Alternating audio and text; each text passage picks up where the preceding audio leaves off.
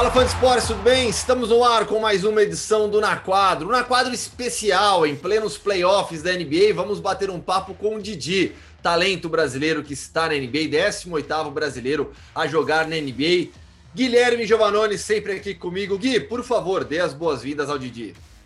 Oi, Gu, boa, bom, boa tarde. Hoje nós estamos gravando à tarde aqui. Boa tarde para você, para o Didi. É, obrigado a ele por uh, gentilmente nos atender aqui para bater esse papo. Realmente é um prazer para a gente aqui. A gente gosta quando a gente traz convidado de qualidade aqui, né, Gu? Isso é. Uh, e aqui, que mete bola, né? E que mete bola, lógico.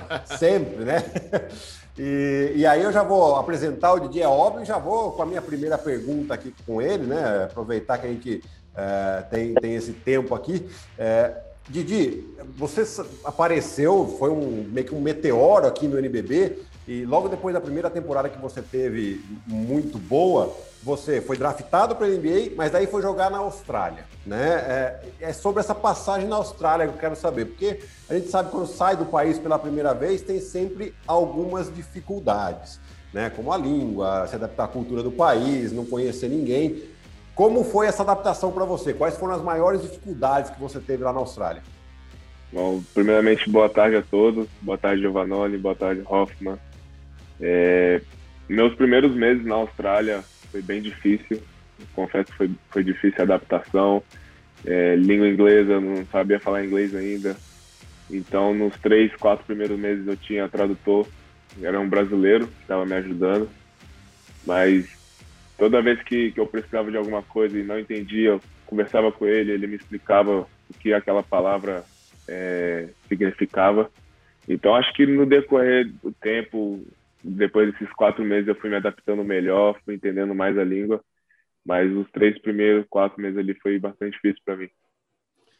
Didi, você foi 35ª escolha no draft de 2019 e aí foi para a Austrália em um programa especial que tem no basquete australiano justamente para atrair é, os, pro, os prospectos que saem do draft nos Estados Unidos. Queria que você falasse agora sobre o nível de jogo. O que, que você encontrou de basquete na Austrália? Bom, o nível de jogo lá é muito, muito, muito grande. É, confesso que fiquei surpreso, até porque a liga é uma liga que está crescendo agora, né? Junto com essa parceria com a NBA. Então, estão trazendo ótimos jogadores dos Estados Unidos, Europa, Brasil. É, a liga é forte, a liga é rápida, a, a liga lá é muito mais físico. É, senti muito mais o físico lá do que, do que próprio aqui na NBA mesmo. Não, não tiro mérito, a NBA é, um, é, uma, é uma liga física, mas acredito que na Austrália a gente joga mais físico lá do que aqui ou qualquer outro lugar. É, mas a maior dificuldade de jogo que eu tive mesmo foi a velocidade, como eu tive na NBA nos meus primeiros jogos. O Gui, você conhece bastante a seleção australiana, né? Cansou de jogar contra. Pois é, né? E, e isso é interessante de falar isso, porque realmente a gente ia jogar contra a Austrália, tinha que se preparar para a pancada, né? Porque os caras eles, eles gostam até mesmo São do brutos. contato. Não, e eles gostam, né, de jogar assim no Sim. contato, de fazer sentir o corpo mesmo. Até mesmo os jogadores que a gente vê, australianos que estão na NBA, você vê que estão sempre se enroscando, né? É, e isso é um fator realmente que faz com que os jogadores se adaptem. E, eu até acho mais, né? Porque é claro que tem a diferença do basquete da FIBA para o basquete da NBA, as, de regras que faz com que o espaço na Austrália, assim como era na Europa, seja menor, né? Então, é, depois, se eu estiver falando uma bobagem, por favor, me desminta, mas a impressão que eu tenho é exatamente essa, né? E, e aí você vem para a NBA, pega um final de temporada aqui, né? Num time que ainda, quando você chegou, ainda estava brigando por playoffs, né? E você consegue conquistar o seu espaço. Conta para a gente um pouquinho dessa sua chegada, como é que você foi bem recebido, se você foi bem recebido no grupo. Uh, depois, depois eu vou emendar mais algumas perguntinhas sobre o NBA, que tem bastante coisa que eu quero saber. É, tranquilo. Então, é, quando eu soube que estava vindo para o Pelicans de volta, foi nos foi acho que uma semana antes dos meus dois últimos jogos na Austrália, que eu joguei contra o Phoenix de Melbourne e contra o time do Scott Machado, que foi o meu último jogo. Então, cheguei, cheguei no time com uma semana só de, de treinamento individual.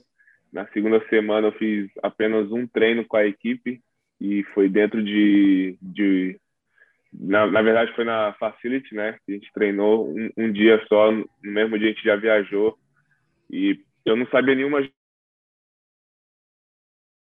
jogada ainda. Então, foi tudo vendo vídeo, é, walkthrough dentro do, do hotel, na, na sala de, de hotel.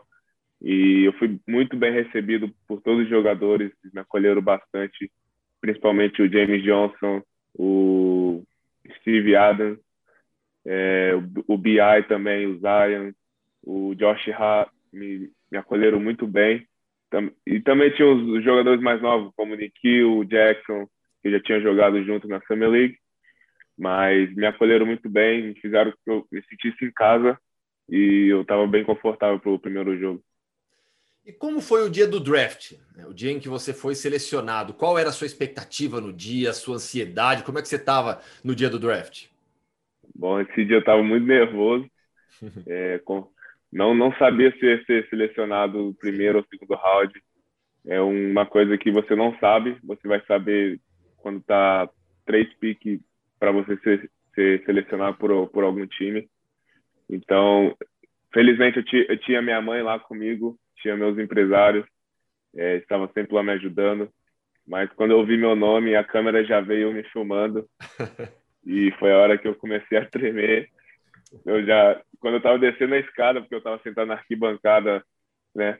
Tava descendo a escada e as pernas tremendo, eu falei, cara, não posso cair agora, não posso cair. porque eu estava tremendo bastante, porque é um sonho não só meu, né, como da minha família, que, que eu conquistei e também é, ver o povo brasileiro, o fã do basquetebol brasileiro torcendo por mim é muito importante para mim. Ó, oh, Didi, ah, vamos lá de novo. Então vamos falar aqui de novo aqui agora a próxima temporada. Uh, você citou alguns nomes aqui que vão ser agentes livres, né? Então o próprio James Johnson, o Josh Hart. Uh, você não sabe da continuidade deles, né? E é claro que uh, uma eventual saída desses jogadores claramente vai abrir mais espaço para você. Você já teve eu achei super legal, assim, porque você teve oportunidades e, e eu entendo essa oportunidade que você teve pelo seu estilo de jogo. Você é um cara que marca muito.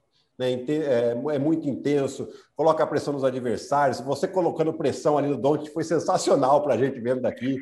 Né? É, esse é o estilo de jogo seu. E você acha que foi isso? Primeira pergunta: você acha que foi isso que o técnico Stan Van Gundy gostou mais de você?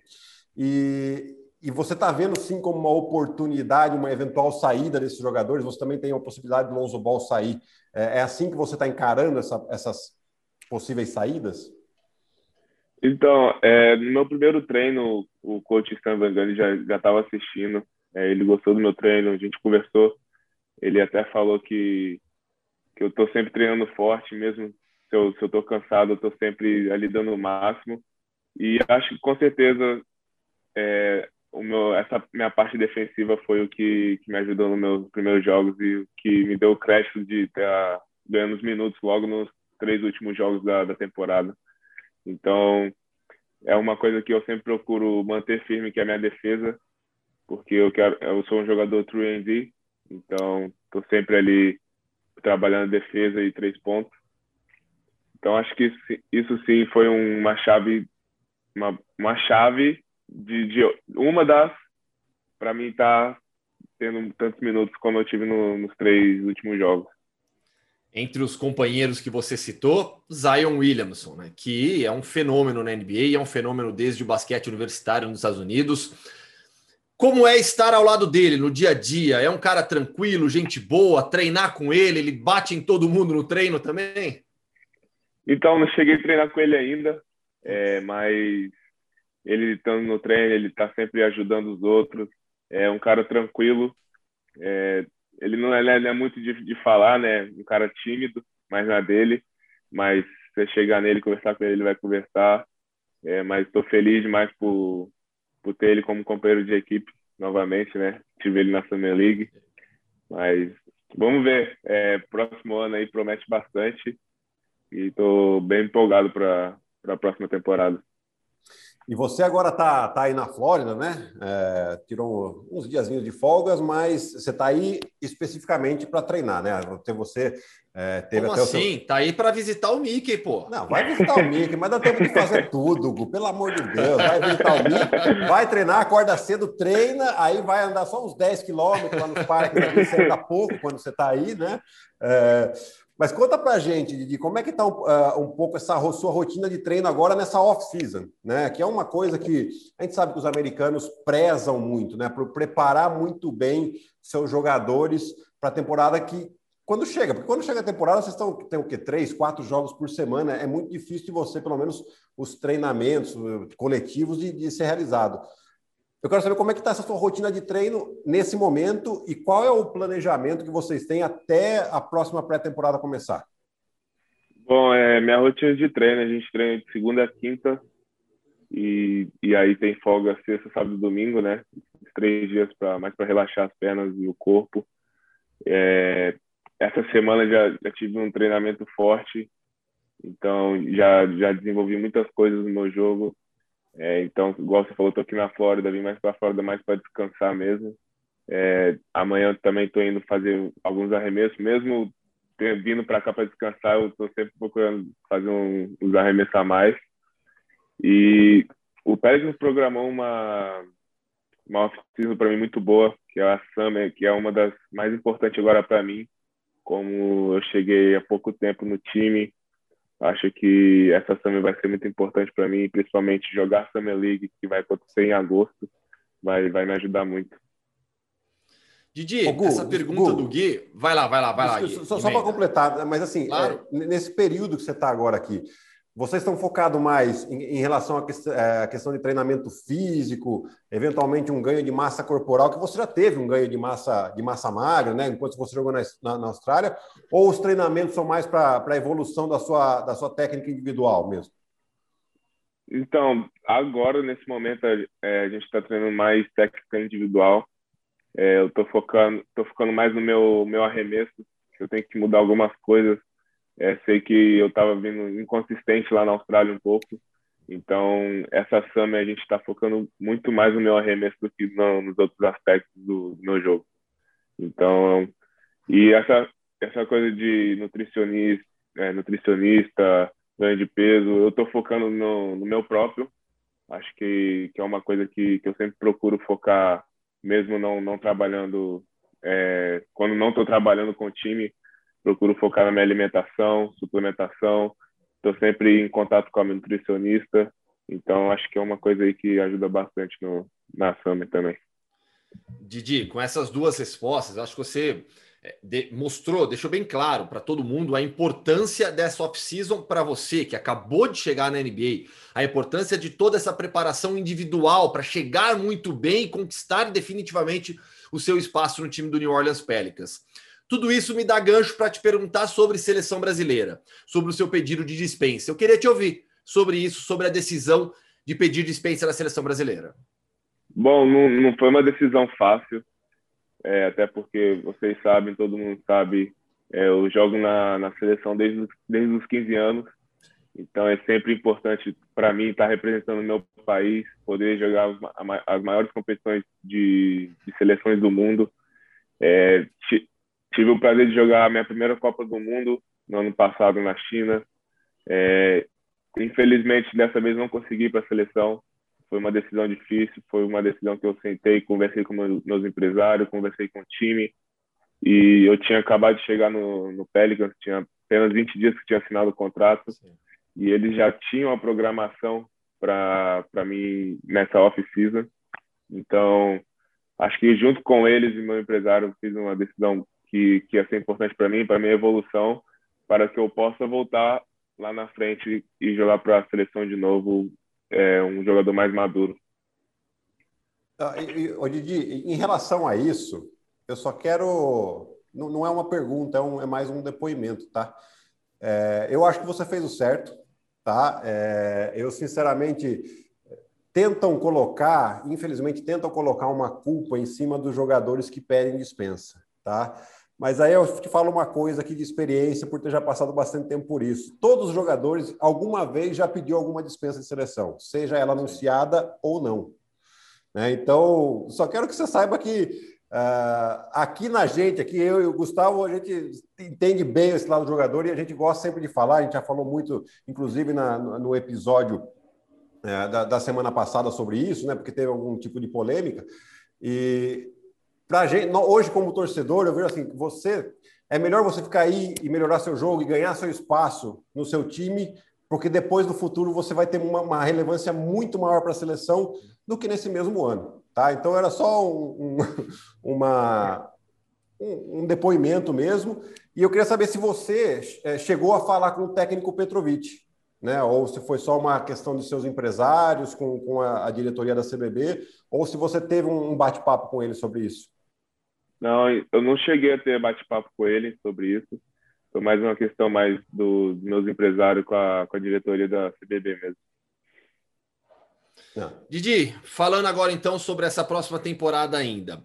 É, toda essa, todos esses treinamentos que você vai realizar daqui até, até a Summer League, a própria Summer League, é, as conversas que você teve com, com o time. A impressão que eu tenho assim é que eles realmente eles depositam uma confiança muito grande no seu jogo. E eu gostei de um detalhe que você disse. Eu sou um jogador 3D, né? O jogador de defesa e bola de três pontos. E a gente vê cada vez mais isso na NBA, né? Especialistas é, não só em posição, né? Porque aí todo mundo é, mas especialistas em algumas funções. Essa questão de defesa e bola de três pontos é algo alinhado com a comissão técnica dos Pelicans? Sim, é, é algo alinhado já com eles, mas é uma coisa que eu me vejo fazendo muito tá. bem. É, eu não sou aquele jogador, ah, vou que ball handling. É, eu tenho um pouco de, eu tenho ball handling, mas o meu foco mesmo é a defesa e os três pontos. Então, é uma coisa que já vem, já vem sendo alinhada e nessa off-season, na próxima temporada, a gente vai continuar alinhando muito mais. E, e o inglês está fiado já, né? O inglês já está fluente, já está de boa. já estamos vendo que já está esquecendo as palavras em português, né? Você vê, né? O Handler, Summer. Ah, normal, né? Tudo dentro do, é do esperado. Hoje, hoje, mais cedo, eu estava tava falando com meu, meus amigos, meu irmão, eu fui falar uma palavra lá, até esqueci como é que era, não consigo nem digitar a palavra.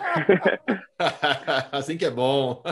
Não, o, Gui sabe já, eu vou, eu tô na cobertura da Copa América, aí é futebol, tá? Mas eu tô na cobertura da Copa América e vou fazer a cobertura para a ESPN Sur em espanhol. E eu tô estudando hum. italiano por algumas questões de passaporte, né? E aí ontem fui falar com eles, eu misturei italiano com espanhol, virou uma zona. Sim, mistura mesmo. Até quando, quando eu tô conversando normalmente com o Scott agora, Scott Machado, ele fala português, mas tem hora que a gente tá falando português e já muda para o inglês, então já fica nessa, nesse mix, né? E vocês ficaram muito próximos, né? Você ficou dois anos lá, os dois anos que ele jogou também na, Estra... na Austrália, né? É, vocês chegaram a ficar muito próximos? É, é, a cidade onde ele jogava lá era próximo da sua? Como é que era esse relacionamento com o Scott Machado? Sim, a gente ficou muito próximo é, principalmente na primeira seleção que a gente jogou junto, que teve no, no Brasil, né? Que a gente jogou contra Canadá e República Dominicana, lá no Corinthians. Acho que nessa seleção a gente já ficou próximo e quando eu soube que ele ia para a Austrália, é, a gente ficou mais próximo ainda. Ele mora umas três horas de voo da, da, de Sydney, né? Da minha cidade onde eu estava. E a gente sempre mantém contato, mesmo vindo para os Estados Unidos, a gente está sempre mantendo contato. Então, um cara aí que me ajudou bastante também no, na minha carreira na Austrália. Didi, vamos lembrar um pouquinho do seu início de carreira. Conta para o fã de esportes que está ouvindo o podcast como foi sair de Cachoeiro do Itapemirim e trilhar uma carreira nacional no basquete. Bom, comecei jogando basquete com sete anos. Eu praticava futsal e basquete junto. Então, uma, quando eu terminava o futsal, já ia direto para o basquete sem descansar, sabe, né? Menino novo, sempre tem disposição para qualquer coisa. É, depois disso, eu comecei a participar dos campeonatos estaduais do, do Espírito Santo com 11 anos. Foi meu primeiro campeonato e eu já fui no primeiro campeonato eu já fui cestinha da, da competição. É, depois dos 12, 13, de novo campeonato, Copa, joguei Copa Minas, é, campeonato estadual e com 14 para 15 anos eu recebi a primeira convocação da seleção brasileira de base. E quando eu recebi essa convocação, eu estava no evento 3x3 da NBA, que aconteceu em Cariacica, eu acho, no Espírito Santo, que foi onde eu conheci o, Varejão pela primeira vez.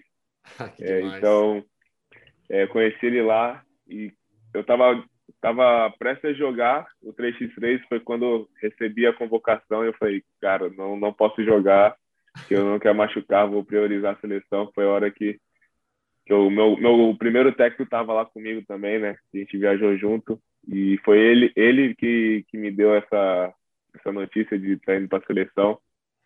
Com 16 anos fui convocado para a seleção de novo para jogar a Copa América na, na Argentina. É, e antes disso, na, depois da primeira seleção que eu tive, eu recebi proposta de Franca, que foi onde eu fiquei seis anos lá, dos 15 até os 19, 20.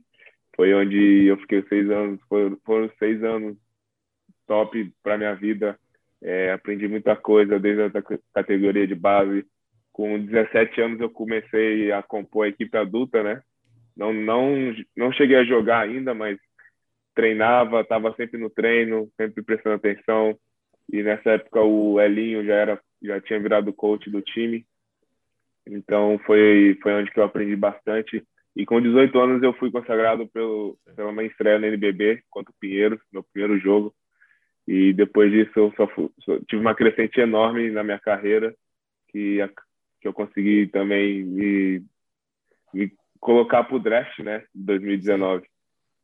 Tudo muito rápido, né, Gui? Parece, falando assim, parece que foi há 15, 20 anos. Ele tem só 21 anos, vai fazer 22 agora. Dia 2 de julho, aliás, aniversário da minha filha também. pois é, do meu irmão, dia 2 de julho. Também tá tem um gol Todo mundo. Aí aqui. sim, pô. É, e, e, assim, e quem disse que não fez sacrifício pela seleção também, né? Você viu, deixou de jogar o torneio para jogar a seleção, né? Tá aí a, a, as coisas que não aparecem muito, mas é, é assim mesmo, né, Didi? E aí você já citou é, o fato de você ser capixaba e conhecer o Varejão, a sua, a sua trajetória é muito parecida com a dele, né? Saiu lá de, do Espírito Santo, foi jogar em Franca, de Franca foi para o exterior, do exterior para a NBA, né? Acredito que você hoje tem uma relação com ele, né? Você já se fala, já, já conheceu ele um pouco mais. Como é essa relação, não só com o Anderson, mas também com o Sandro? Sim, tem uma relação boa com os dois. É... Um tempo atrás eu até conversei com, com o Sandro, né? Ele mandou uns áudios é, me dando algumas dicas. Ele também foi um jogador. É, e poder estar tá trilhando esse caminho que o Varejão teve na, no começo da carreira dele é uma coisa para mim que não tem preço, até porque eu cheguei já contra o Varejão, foi o meu, acho que a primeira vez que eu joguei contra ele quando ele estava no Flamengo. E então é uma coisa para mim que Cara, eu não tenho nem palavras para descrever esse momento, porque, cara, o Varejão é meu ídolo, tem o Varejão e o Leandrinho como meu ídolo.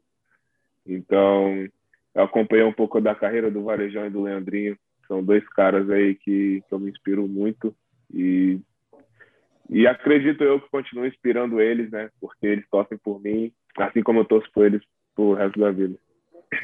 Você se citou os dois como ídolos, lá no início, em Franca, quando você subiu para o time de cima, né, para o time adulto, quais foram os jogadores que mais te ajudaram nessa transição da base para o time profissional? Os jogadores que mais me ajudaram quando estava em França, com certeza, foi o Cipollini, é um pivô aí que vem sempre se destacou no Brasil, jogou com o Giovannone já. É, tem o Lucas Dias, que é jovem, mas é um cara cabeça que sempre me ajudou. Também teve o Hetzheimer, teve o Leandrinho, o próprio Leandrinho quando veio jogar em Franca. Sim. Foi um cara que me ajudou bastante. E principalmente o Coach Elinho, né? É um cara ali que a gente estava sempre conversando. Ele também foi um jogador e me ajudou muito. É, e, sobre o Elinho, né? Porque assim, é, eu, eu lembro com muito carinho do primeiro técnico ou dos meus primeiros técnicos na carreira, né? Porque, na verdade, não basta o, o cara ter o cara de qualidade, ele precisa ter coragem para colocar um garoto de 17 anos, você tinha na época, 18 anos, Sim. né? É, e a gente é, cria um, um, relacionamento, né? Como é que é o seu relacionamento com o Ellen hoje? Bom, relacionamento bom. É, de vez em quando a gente troca mensagem, ele me pergunta como é que tá as coisas aqui, perguntou ele como é que tá, tá em Franca.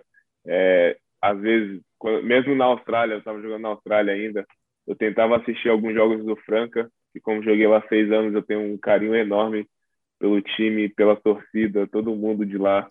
É, então, a gente sempre tenta conversar um pouco um com o outro, quando a gente tem um tempo. Você citou agora de novo né, o basquete australiano. Quando você estava no Sydney Kings, havia contato constante do New Orleans Pelicans, o monitoramento da sua, da sua situação, pessoal conversando contigo, ou te deixaram lá jogando para depois avaliar? Não, a gente sempre tinha um contato constante. É, principalmente eles mandaram um scout para a NBA da, do Pelicans, né, para a Austrália, para me acompanhar em todos os jogos.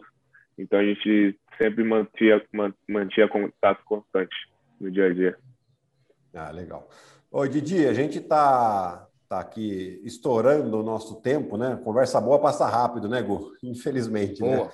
É, assim, eu, eu não tenho, para te falar a verdade, assim, nem, nem mais nenhuma pergunta, assim, é mais para te agradecer mesmo esse tempo, né? Para falar que em mim você tem um grande torcedor aqui. A gente agora trabalhando com a TV, a gente fica né, com vontade de, de ai meu Deus, mas por que, que né, faz isso, faz aquilo? Mas é, é, na verdade, assim, é, é, uma grande torcida por você. A gente está aqui é, querendo que você tenha o maior sucesso do mundo.